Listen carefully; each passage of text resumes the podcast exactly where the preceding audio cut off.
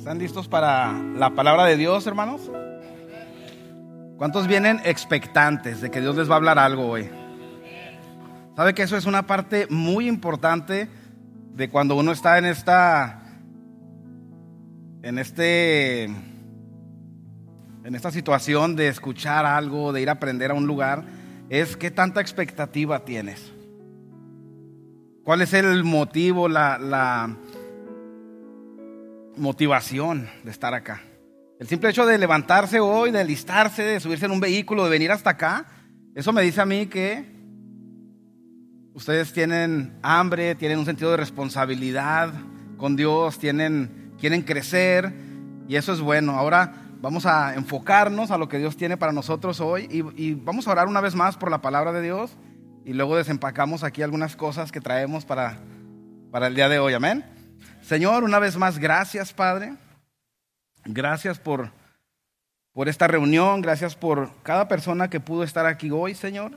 Y los que no pudieron, Padre, bendícelos donde quiera que estén. Señor, por cada persona viendo a través de esta transmisión en internet, Señor, o este video, si es algo ya grabado para el futuro. Padre, pues háblale a cada persona que tal vez está necesitando esta palabra, Señor, de una manera especial, Padre. Quita toda, eh, todo filtro, Señor, toda, toda palabra de mi boca que no sea tuya, Padre. En el nombre de Jesús, unge mis labios, unge los oídos, Señor, de mis hermanos y amigos, Padre, para que ellos puedan recibir lo que tú tienes para ellos. Señor, bendice este tiempo juntos en el nombre de Jesús. Amén. ¿Cómo dice la iglesia? Amén. Vamos a dar un aplauso al Señor. Amén. ¿Cómo están? Qué bueno es verle a cada uno de ustedes. Me da mucho gusto estar aquí por la oportunidad y reciban saludos de nuestros pastores. Ellos están siendo de bendición para otras, otro grupo de personas en este momento y, y eso es algo hermoso, que lo que nosotros podemos disfrutar aquí. ¿Cuántos de nosotros amamos a nuestros pastores? Amén. Y qué bonito es, qué bueno es. ¿Cuánto les ha pasado a ustedes que a veces estás en una reunión como esta y escuchas algo y dices, wow, esa palabra era para mi primo, que él hubiera estado aquí, hubiera cambiado su vida, o no sé, ay, mi mamá no vino, esto era para ella, o lo que sea. Pero qué bonito es que podamos nosotros también, esto que Dios nos ha dado a nuestros pastores, y que ellos puedan bendecir a otras congregaciones. Ellos están eh, hicieron un congreso de matrimonios y, y, unos talleres y unas cosas. Y eh, es, es, bonito eso, amén. Es que Dios los, está, Dios los bendiciendo a través de eso. Y nos representan, representan a Dios, pero nos representan a nosotros como congregación. Así que cuando lo vean, dígale, pastor, lo amamos, lo extrañamos. Amén. El día de hoy estamos comenzando una nueva serie de enseñanzas. Usted sabe que aquí en la iglesia tomamos diferentes segmentos del calendario y por algunas semanas tocamos algún tema, alguna, eh, alguna línea de enseñanzas. Y el día de hoy estamos comenzando una nueva que se llama Ancla para mi alma. Las promesas de Dios como subtítulo. Así que esta, esta, estas siguientes semanas vamos a estar explorando las promesas de Dios que tiene para nuestra vida. ¿A cuántos ¿Cuántos de ustedes alguien les ha prometido algo y les ha quedado mal? Todos, ¿no?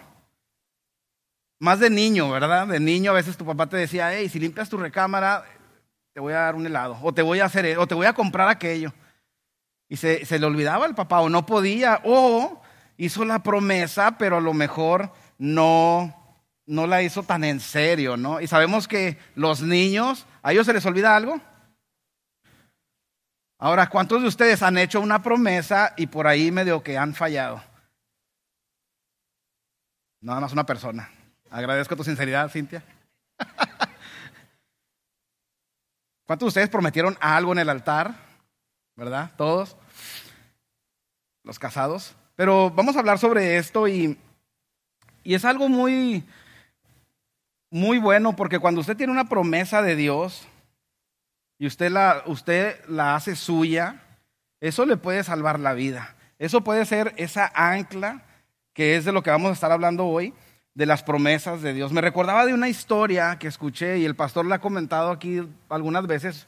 Cuenta la leyenda que había un hombre que se fue en un barco de estos cruceros. ¿Cuántos han ido a un crucero? ¿Algunos de ustedes? Y ellos, el muchacho eh, no era de muchos recursos, entonces él ahorró dinero para ir, pero, pero como él nunca se había movido en ese tipo de viajes, él lo que hizo fue que él juntó varias, se fue al estilo mochilero, ¿verdad? Agarró una mochila y metió ahí latitas de comida, barritas de proteína, galletitas, quesito y lo que sea. Dijo, no, pues yo voy con el puro vuelo. Nomás llevo un poquito para, un llaverito, algo que me encuentre por ahí, yo no sé. Entonces, ¿qué pasó? Que según iban transcurriendo los días en el mar, él empezaba a comer eso y empezaba a comer aquellas latitas de, comida de gato, no, no es cierto, empezaba a comer lo que llevaba él y dice que pasaba la leyenda y él se asomaba por, por aquellos restaurantes que hay allí y cuando veía, nada más se veía saboreando cómo la gente, ay, la carne, los steaks, la pizza, pero él sabía su realidad y él decía, bueno, no, no están mis posibilidades. Y pasaba el segundo día y veía y se asomaba y de igual manera veía que la gente comiendo, los niños con la nieve y, y él así nada más, se agarraba el bigote así, era bigotón el Señor, como yo. Y después, un día, ya el último no aguanto más, la última noche, la noche de la cena del capitán, donde sirven langosta y todo lo que usted se pueda imaginar, dijo, ¿sabes qué? No me importa, yo voy a ir y voy a preguntar. Y sacó lo que tenía de su mochila. Dijo, tal vez con esto me alcance aunque sea la cena. Y cuando fue y preguntó a uno de los que trabajaba ahí, de los, del personal, dijo, oiga, mire, yo estoy aquí, eh, no estoy allá, estoy, mire, y quiero ver cómo puedo hacer para entrar ahí, cuánto me cuesta. Eh, vi uno de los restaurantes que me gustó mucho y, y es mi última noche, yo quiero. Dijo, Señor, el boleto al crucero incluye todas las comidas en el crucero. ¿Qué? En ese momento se tiró del barco, no. De bombita, de, cañoncito. Pero fíjese que nosotros a veces nos pasa igual, nosotros tenemos acceso a muchas promesas de Dios, pero a veces no las conocemos. Y son cosas que Dios tiene para nosotros. Y este hombre en esta, ilustración, él tenía acceso, pero no tenía la información. Y no tenía eh, eso que era, ahora sí que era ignorante de lo que él tenía acceso. Y nosotros a veces por falta de conocimiento, por falta de tantas cosas, podemos andar así en la vida y podemos pasar tormentas, podemos pasar situaciones donde parece que nada te puede sostener y las promesas de Dios están ahí. Por allá de los 50, la revista Time Magazine hizo un artículo sobre las promesas de Dios. Y un estudiante de la Biblia se llevó a la tarea de buscar las promesas de Dios en la Biblia. Y él encontró algo así como arriba de siete mil, siete mil 487. Le tomó un año y medio encontrar todas estas eh, promesas. ¿Y cuántos saben que son muchas promesas? Son bastantes promesas. Ahora, en estas siguientes semanas no vamos a poder irnos a fondo en todas las promesas. Vamos a, tocar diferentes eh, promesas, diferentes cosas, pero es importante saber, número uno, que Dios tiene promesas para nosotros. Y tenemos que saber eso porque Él no es como nosotros. Él no rompe sus promesas. Él no miente. Esas promesas están ahí. Y es bueno saber que Dios cumple su palabra. Amén. Y vamos a estar aprendiendo un poco sobre eso. ¿Qué es una promesa? Decirle a alguien algo que va a suceder y lo que yo voy a hacer. Así que tenemos, quería comentarles sobre este libro, un paréntesis, porque como son tantas promesas, como iglesia que quisimos tener este recurso para ustedes, es un libro que se llama El libro de promesas de la Biblia. Este pequeño libro tiene mil promesas de la Biblia. Así que va a estar a la venta ahí afuera, usted lléveselo, tiene un costo de cinco dólares, va a estar, nada más ordenamos una cantidad, una cantidad limitada, pero es una inversión. Si usted tiene la oportunidad, lléveselo y ahí puede preguntar en la mesa de información. También se le dio a la entrada un... Eh, marcador, ¿cómo le dicen a esto? Se, me está olvidando el español. Separador. un bookmarker. y esto es para cuando usted encuentre una promesa en la Biblia o algo ahí, ahí póngalo. ¿Verdad? No le vaya a pasar como ese que el pastor fue a visitar una, una familia y tenían la Biblia ahí y les dejó escondidos un billete de, de, 100, de, 100 dólares y al mes que volvió a ir le dijo que se habían leído la Biblia. Y sí, la leemos todos los días, pastor. Y, no, y no, lo habían leído porque el billete ahí estaba todavía, ¿no? Pero mire, eh, úselo este, es, eh, la semana que entra también vamos a tener eh, lo, que, lo que tengamos. Pero este libro, increíble, mire, ¿y sabe lo que me gusta? Que viene con tabla de contenido y viene por temas, adoración, caridad, celos, esperanza, Espíritu Santo. Y aquí está todo, así que está muy bueno. Ahora que vamos a estar en esta serie, haga esa inversión, va a ser algo bueno para su vida, amén. Bueno, el día de hoy vamos a hablar sobre estas promesas y nos vamos a enfocar en, en las promesas de Dios en la tormenta, amén. Las promesas en la Biblia debemos tomarlas en su contexto bíblico. Hay diferentes tipos de promesas en la Biblia. Hay, hay promesas que, que, son específicas para algún personaje de la Biblia, donde Dios, por ejemplo, eh, le dice a Sara que, que, va a tener un bebé y, y, Sara tiene 90 años, ¿verdad? Mujeres, ¿cuántos quisieran una promesa así? No. Hay promesas que son condicionadas. Hay promesas donde Dios te dice, hey, si tú haces esto, entonces vas a recibir esto. Si tú haces esto por aquí, o sea, eh, eh, viene condicionada la promesa. Y hay promesas que nada más son de Dios directas para tu vida, que no tienen condición, que son ahí de la palabra a ti directamente. Así que eh, es importante nada más señalar eso. Dios no cambia, como decíamos, su palabra no pasará. Muchas cosas van a pasar, el cielo y la tierra, pero ¿saben qué se sostiene? La palabra de Dios. ¿Sabe por qué? Porque Dios honra su palabra. Él, él, todo lo que promete cumple. Mira, vamos a leer en Hebreos 6, capítulo 6, versículo 18. Dice, lo hizo así para que mediante la promesa y el juramento, que son dos realidades inmutables en las cuales es imposible que Dios mienta. Tengamos un estímulo poderoso los que buscando refugio nos aferramos a la esperanza que está delante de nosotros. Tenemos como firme y segura ancla, diga conmigo ancla, ancla del alma, una esperanza que penetra hasta detrás de la cortina del santuario, un ancla. Nosotros que vivimos aquí sabemos que hay tormentas. ¿Cuántos les ha tocado alguna tormenta? Y, en la vida vamos a tener tormentas. En la vida vamos a tener tormentas y necesitamos esa ancla que Dios nos da. Amén. A lo mejor alguien aquí está pasando una tormenta. Y una tormenta te puede, te puede matar. Una tormenta te puede hacer dudar de todo lo que jamás creíste. Una tormenta te puede hacer renunciar a todo y, buscar nada más la salida que tú piensas que es más pertinente, tal vez interrumpiendo tu vida, tal vez eh, lo que sea. Pero si tenemos esa ancla que Dios nos da, esas promesas que nos podemos aferrar, es lo que estamos buscando. Dios no cambia, lo que Él promete lo cumple. Ahora, eh, en números 23, 19 dice, Dios no es un simple mortal para mentir y cambiar de padecer. ¿Acaso no cumple lo que promete? ¿Ni lleva a cabo lo que dice?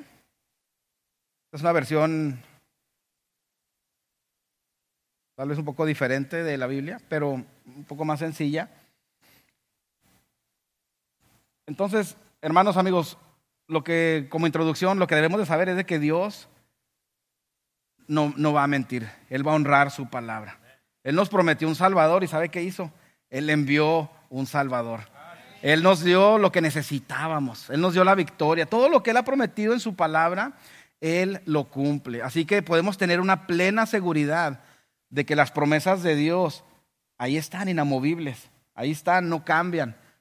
Pero vamos a ver que muchas veces en las tormentas, cuando estás en el mero ojo del huracán, eso es un poquito más difícil de asimilar, especialmente cuando tal vez piensas o sientes como que Dios no está ahí en tu vida. ¿Cuántos se han sentido abandonados alguna vez?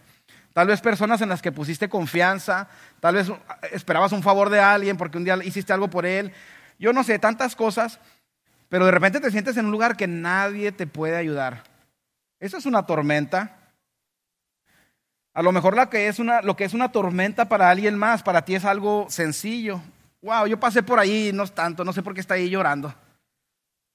Qué débil esa persona. Pero lo mejor para ti algo que no es tan fuerte, que es algo muy fuerte para ti y para la otra persona. ¿Por qué? Porque somos diferentes todos.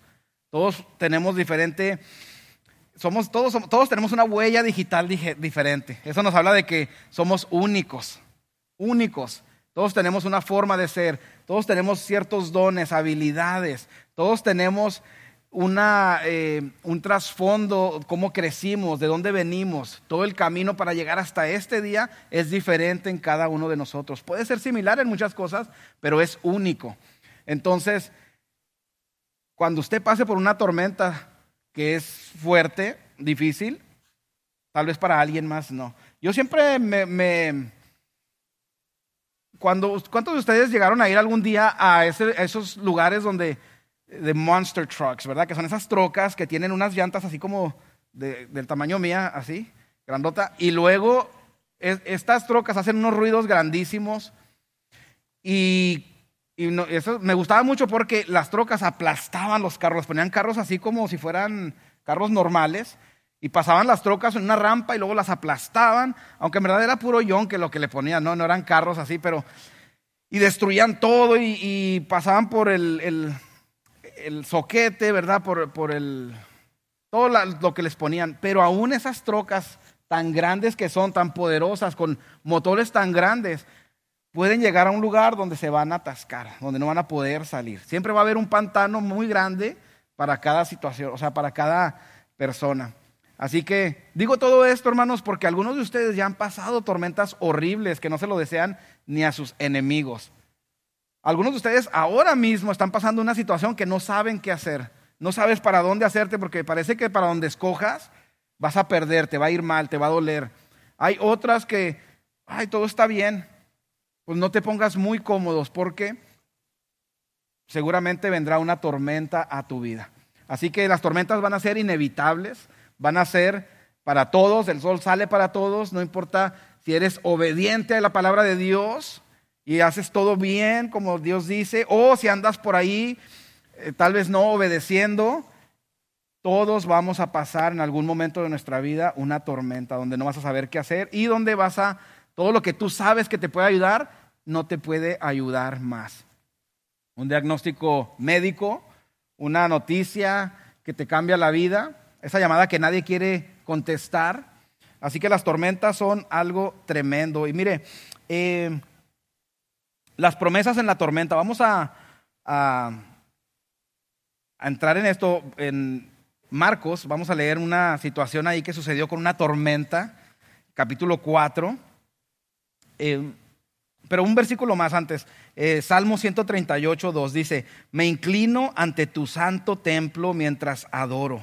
Alabo tu nombre por tu amor inagotable y tu fidelidad, porque tus promesas están respaldadas por el honor de tu nombre.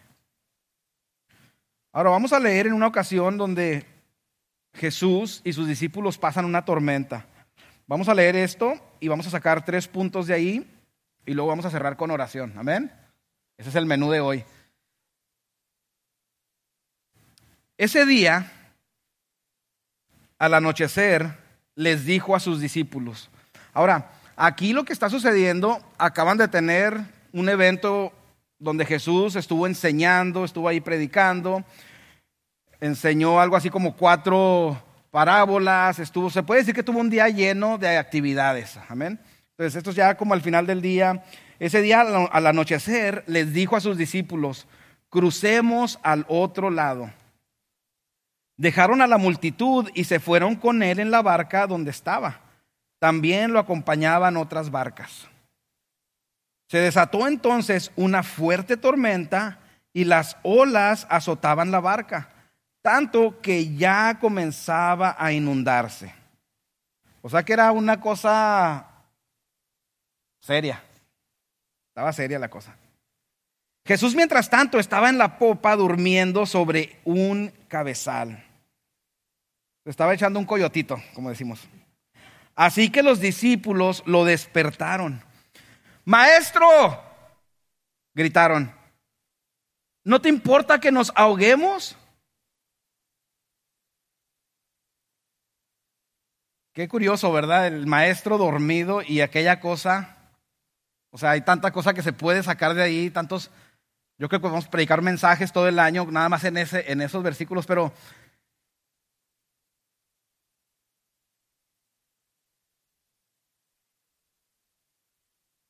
el maestro estaba dormido.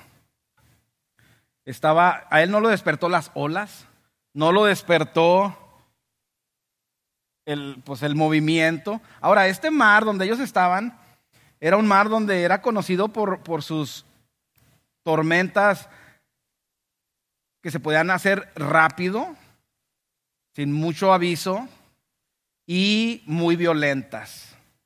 En este, en este mar, ellos estaban, se cree que estaban más o menos a una distancia de unas cinco millas adentro. Estos hombres que, que iban con Jesús, sus discípulos, ellos conocían ese lugar, ellos habían pescado en ese lugar, ellos se puede decir que estaban en un lugar donde ellos conocían. Ellos estaban siguiendo las órdenes de Jesús, o sea, ellos tenían todo a favor, se puede decir, y de repente se levanta esta tormenta. Y es tal la tormenta que ellos creen que van a morir. Ellos creen y van y despiertan al maestro. Y él se levanta y, y todavía le dicen, ¿no te importa que nos ahoguemos? Estos versículos nos muestran la severidad de la tormenta. Y es lo que les decía en la introducción. Para que sea una tormenta tienes que ser, tiene que ser algo que realmente tú no tienes control. Y generalmente esas son las tormentas, las situaciones que te acercan a Dios. Si todo va bien en casa, si todo aparentemente va bien en el trabajo, en la iglesia, si no tienes enemigos, ahí te la puedes llevar, te puedes, eh, como decimos en esa expresión, te puedes dormir en tus laureles, te puedes poner cómodo. ¿Por qué? Porque no hay una Sabes que si abres esa caja ahí en tu casa, ahí va a haber comida. Sabes que eh, te espera un trabajo. Sabes que tienes dos, tres presupuestos que vas a ir a dar y tienes el mes ya cubierto. Pero cuando no hay nada de eso, cuando todo lo que tú puedas hacer no ayuda en tu situación, eso te va a doblar las rodillas. Eso te va a hacer voltear hacia arriba y decir, Señor, ahora sí no tengo para dónde ir. Ahora sí, y por eso las tormentas tienen esa capacidad de hacernos crecer, de hacernos madurar, de hacer, ahora sí que como que estirar, como cuando usted va al gimnasio, a ver, todos los de los gimnasios levanten las manos. Cuando usted hace algún ejercicio, duele tal vez, eh, hace un, ejercicio nuevo, no, que hoy toca pierna, ¿no? Y ah, andan el otro día. ¿Y qué, qué, te pasó? Porque andas así como rengueando. No, es que tocó pecho y ay,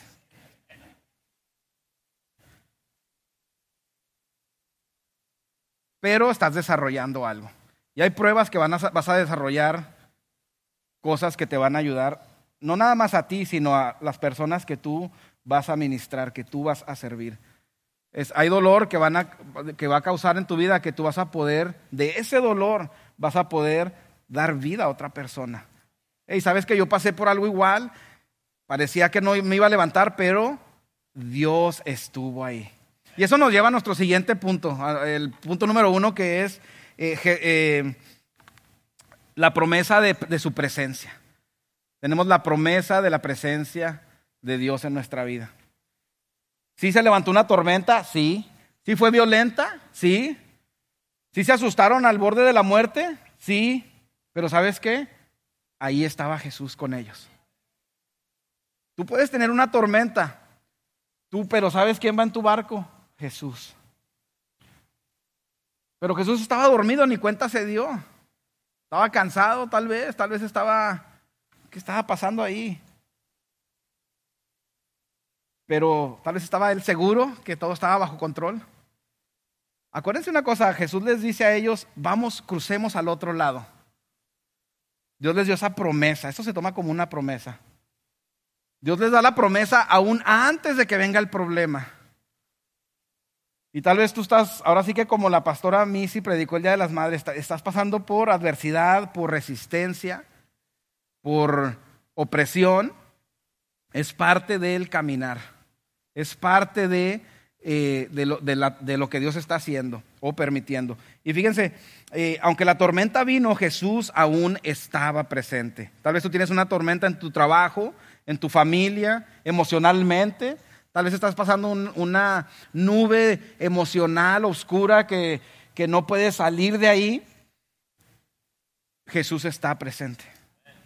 La promesa no es que no habrá tormentas, sino que Él estará allí en ellas. Habrá tormentas, pero Él estará en cada una de ellas. Él, aunque eh, Él nunca nos deja desamparados aunque muchos piensan así. Su presencia no es una garantía de que no habrá tormenta. Ahí lo acabamos de ver en, la, en esos versículos. Jesús estaba allí. Oye, tú pensarías, ¿no? Que, puede pasar. Jesús viene en el, en, el barco. Y una, vez fuimos a, Houston y tomamos un vuelo y no sé a dónde íbamos, pero se subió el gobernador de, Luisiana allí y estaba, ay, como que eso me dio tranquilidad. Dije, bueno, aquí el avión no se puede caer, aquí viene el gobernador. Oiga, ¿verdad? Qué pensamiento tan... O sea, fue, un, fue un, momento nada más. Pero dije yo, bueno. Y curiosamente, ese no podía salir del vuelo porque tenía... El avión estaba... Tenía una parte descompuesta que hacía que, o sea, la, la presión, entonces tuvimos que ir en ese vuelo, pero a, a, 10 mil metros, no, no, subió a todo lo que sube. Pero, ¿qué pasa? Imagina, tú pensarías, Jesús viene en el barco con nosotros, nada va a pasar y de repente se suelta eso. En obediencia y en desobediencia pueden pasarte las tormentas. Nosotros vimos a Jonás, ¿recuerdan Jonás? Dios le da una orden, le dice, ve para allá y haz esto. ¿Y qué hace Jonás? Todo lo contrario. Y le agarró una tormenta. Posiblemente en la tormenta en la que tú estás, estás nada más eh, cosechando algo de tu desobediencia, algo, una decisión que tú sabías que no debías tomar y estás ahorita bregando con esas consecuencias, esas tormentas. En este caso, los discípulos habían hecho, habían seguido las instrucciones y estaban en obediencia con el Señor y aún así les dio esa tormenta. Nunca debemos dudar de su presencia. Si tú estás aquí, estás pasando algo que dices, wow, ¿sabes qué? Sí, la iglesia, sí, los pastores, Dios, todo, pero yo no siento, yo no veo, siento como que Dios se olvidó de mí. Tal vez estoy pagando algo que, mis antepasados hicieron, o tal vez eh, soy demasiado malo, porque eso sí, muchos de nosotros somos expertos en agarrar el látigo y darnos, ¿verdad? ¿Cuál es esa palabra? Flagela. Esa palabra dominguera, flagela. Y somos así. Dios te perdona, tú llegas y le pides perdón a Dios, Dios te, te promete que si tú te arrepientes de corazón, con un corazón humillado, un corazón contrito, que le duele el pecado, un corazón que dice, Señor, yo no quiero eso, yo perdóname. En ese momento Dios te perdona, pero ¿qué haces? ¿O qué hacemos a veces? No, ¿a poco piensas que por una oración ya no, no sirve, no eres suficientemente? Sabes que nunca, ni te hagas ilusiones, nunca vas a poder llegar a servir como Él, como ella. Y llega ese pensamiento tóxico de la comparación. No se compare, hermano, hermana, amigo. Usted es único. Y Dios tiene algo especial para usted, a una capacidad para usted. No, no caiga en eso. Nunca voltee y diga, ay, no, no, no, no. Usted va en su propio carril, no va jugando carreras con otros hermanos, hermanas en la fe. Usted va en lo que Dios pone ahí para usted. Su proyecto, su meta, su propósito. Y usted sea fiel a eso. Deuteronomio 31, 18 dice, ah, una más, su silencio no es un indicador de su ausencia y tampoco de, indiferencia. Deuteronomio 31, 8, el Señor mismo marchará al frente de ti y estará contigo, nunca te dejará ni te abandonará, no temas ni desmayes. Jesús está en tu barco, todo va a estar bien. Continuemos con la historia. Marcos 4:38 dice, Jesús mientras tanto estaba en la popa durmiendo sobre un cabezal, así que los discípulos, o ya leí eso, ¿no? ¿No te importa que nos ahoguemos? Maestro, gritaron. Él se levantó, reprendió al viento y ordenó al mar, silencio, cálmate. Y el viento se calmó y quedó, y todo quedó completamente tranquilo. Él nos da la promesa de la paz, promesa de su paz. Él reprendió al viento y ordenó al mar. Esa palabra reprendió en su original, como está escrito en, en el griego, esa palabra quiere decir, uno de los significados es como subir el impuesto de algo o subir el precio a algo. Eso habla como de pertenencia. Si yo tengo algo, yo le puedo subir el precio a algo. Yo puedo subir los impuestos sobre algo. Jesús es el creador. Solo el creador puede ordenar a la creación. Amén. Él, él, él todo le pertenece. Jesús duerme, sus discípulos están en pánico. Jesús podría ser el que estaba en pánico. Él tenía estas tareas de llenar necesidades, de alimentar gente. Tenía líderes de la época ahí tramando contra él. Tenía su familia que pensaba que era loco. Tenía un montón de cosas. Él, él podía tener razones para estar inquieto. Sin embargo, lo vemos a él descansando en paz. Jesús está en paz. No lo despertó la tormenta, sino el clamor de sus discípulos. Tu clamor captura la atención de Dios. ¿Cuándo fue la última vez que clamaste a Dios por algo? Desesperadamente. ¿Cuándo fue la última vez que, que realmente te postraste ante Dios con todo tal como eras y clamaste a Dios? Cuando pienso en el pueblo de Israel, cuando lo sacaron de Egipto, dice la Biblia que, Dios escuchó el clamor. Hay algo acerca del clamor desesperado de alguien que llama la atención de Dios, que lo, despierta. O como diría este Charles Spurgeon, aquel gran predicador de hace un par de siglos, dice, Él duerme, pero solo duerme hasta que elevamos nuestro clamor a Él.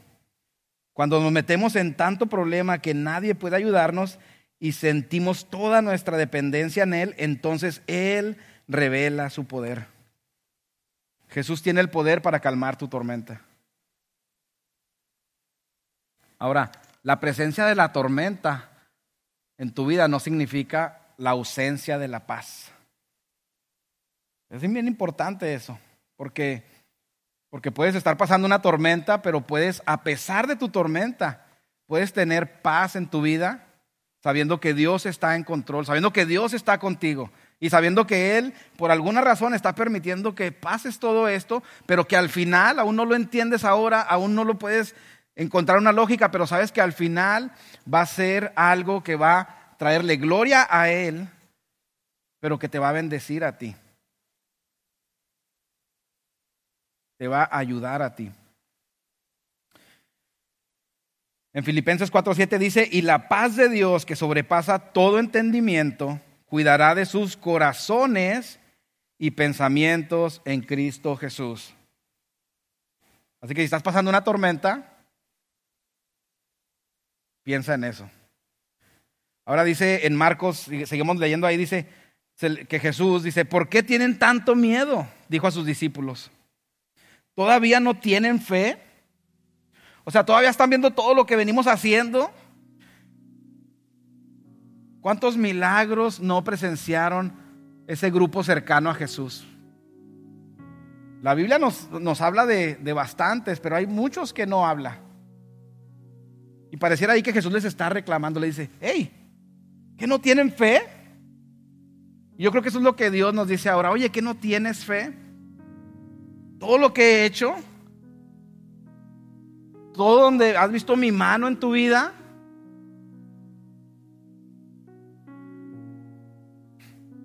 Ellos estaban espantados y se decían unos a otros, ¿quién es este que hasta el viento y el mar le obedecen? ¿Cómo estaban?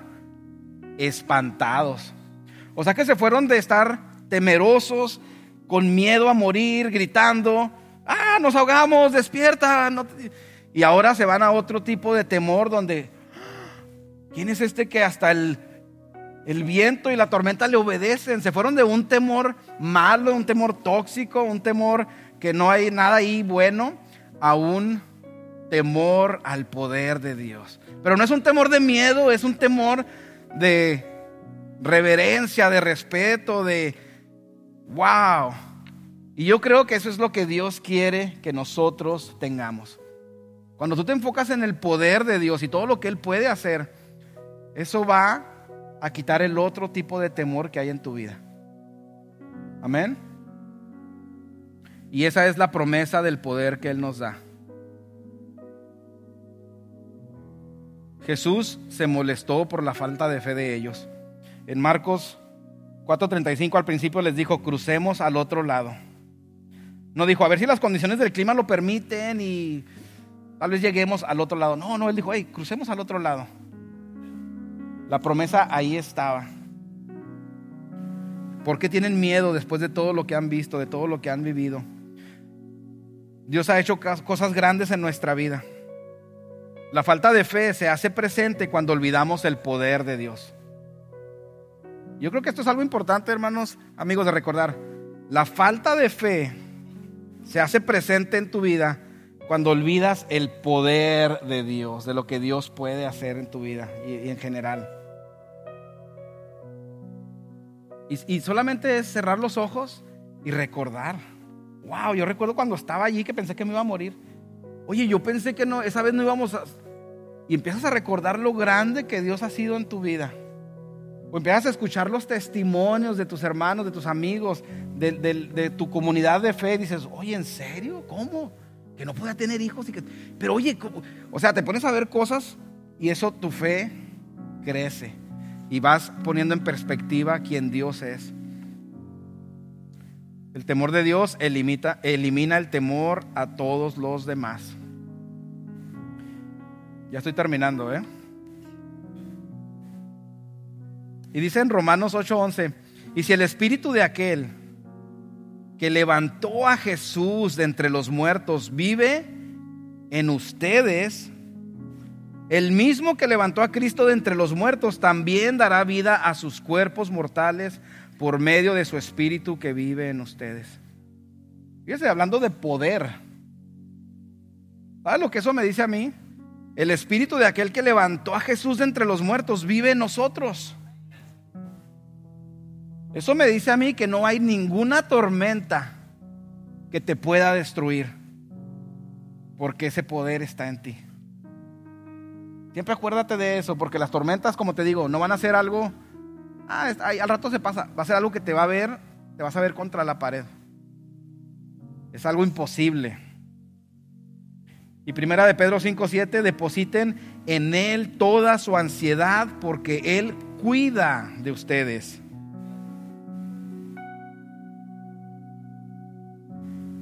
Primera de Pedro 5:7. Depositen en, en Él toda ansiedad porque Él cuida de ustedes. Pedro estaba ya en la tormenta. Él vio todo aquello. Y ahora aquí se encuentra Él animando a otras personas con sabiduría de primera mano de que, hey, yo sé, Él va a cuidar de ustedes.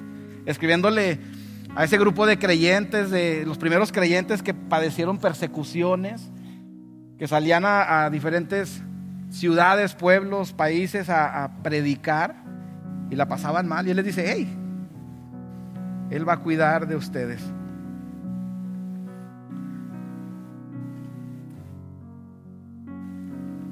Entonces, ¿qué podemos concluir acá? Las promesas de Dios son una ancla para nuestra vida. Imagínese un barco anclado, puede venir una tormenta, puede venir lo que sea, pero si esa ancla está bien, o una carpita que usted pone, ¿cuántos han puesto una carpita y de repente pasa un viento y que no le pusieron nada eh, en la parte de abajo? Yo recuerdo una vez que se voló una carpa ya cuando estábamos en Sanoma y era de las carpas fuertes, de tubo grueso y grande así. Y yo no sé cómo pasó un viento.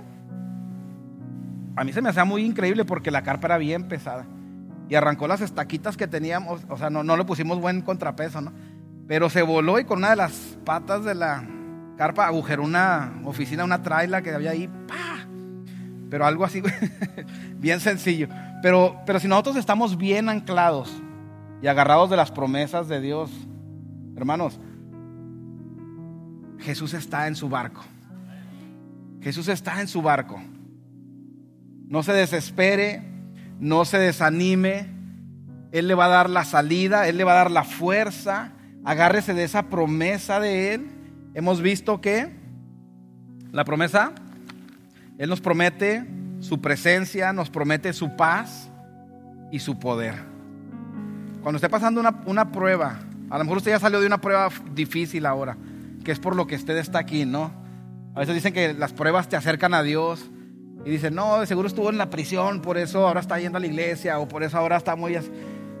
Hey, como haya sido, estamos bajo la cobertura de Dios, amén. Pero las, las, pruebas son las que te van a hacer crecer, son las que te van a hacer anclarte a Dios y te van a, a expandir y vas a poder crecer. Yo no conozco a nadie que haya crecido y que todo le fue muy bien, color de rosa y nunca tuvo adversidad es parte de la vida. Pero una cosa sí, no se rinda. No se rinda, aférrese de las promesas de Dios, aférrese, si puede, llévese este librito. Y esta siguiente semana vamos a estar profundizando un poco más en esto, pero el tema de hoy era las pruebas en la tormenta, perdón, las promesas en la tormenta.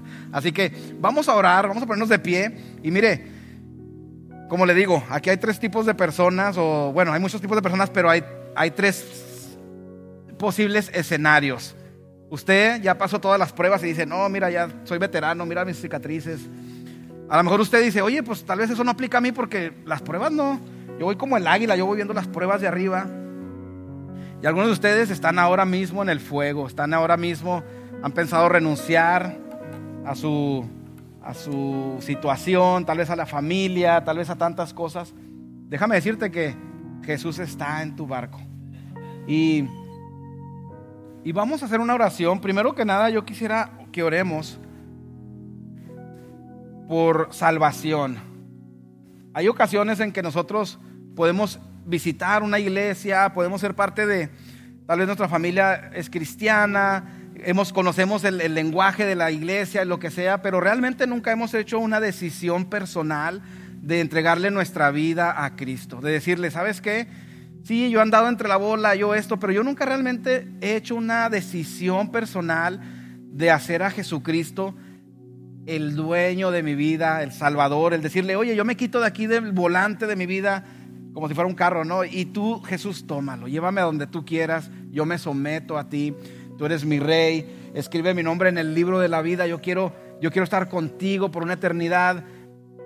La Biblia habla de eso.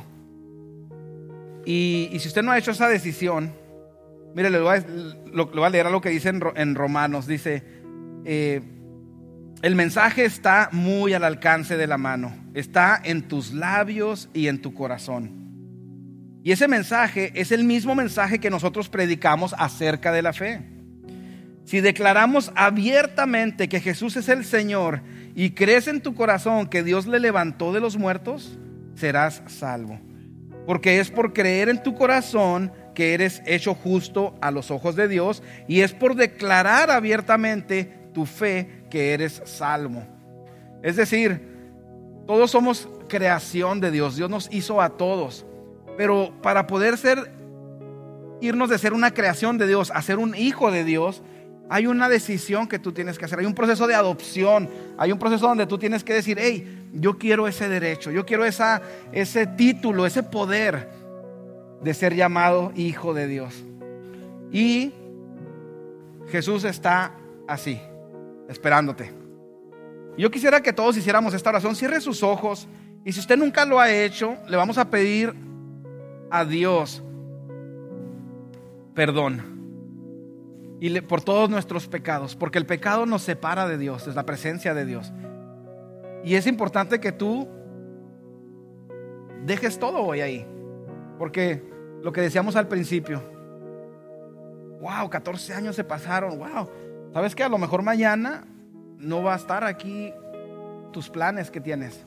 Tal vez hoy ahorita estás pensando, wow, el verano, en julio vamos a ir allá y acá. No, no, espérame.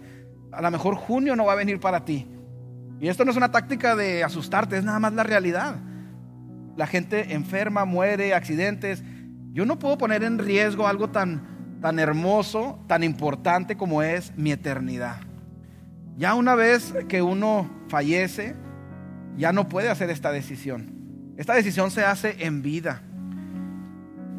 Yo nada más agregaría que es como cuando alguien te da un regalo y, tienes el regalo ahí, pero todavía no lo abres.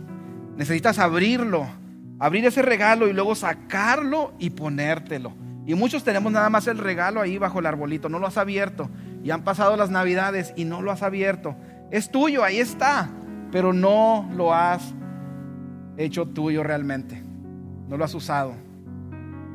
Vamos a orar. Diga, Señor, he oído tu palabra y creo en ti.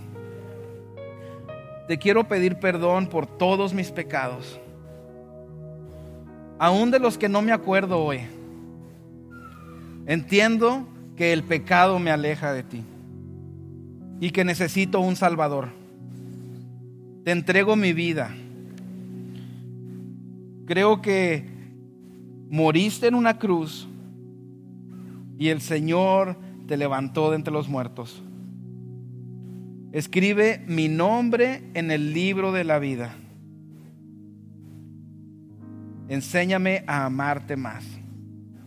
Y desde hoy viviré para ti. Enséñame a crecer. Amén. Amén.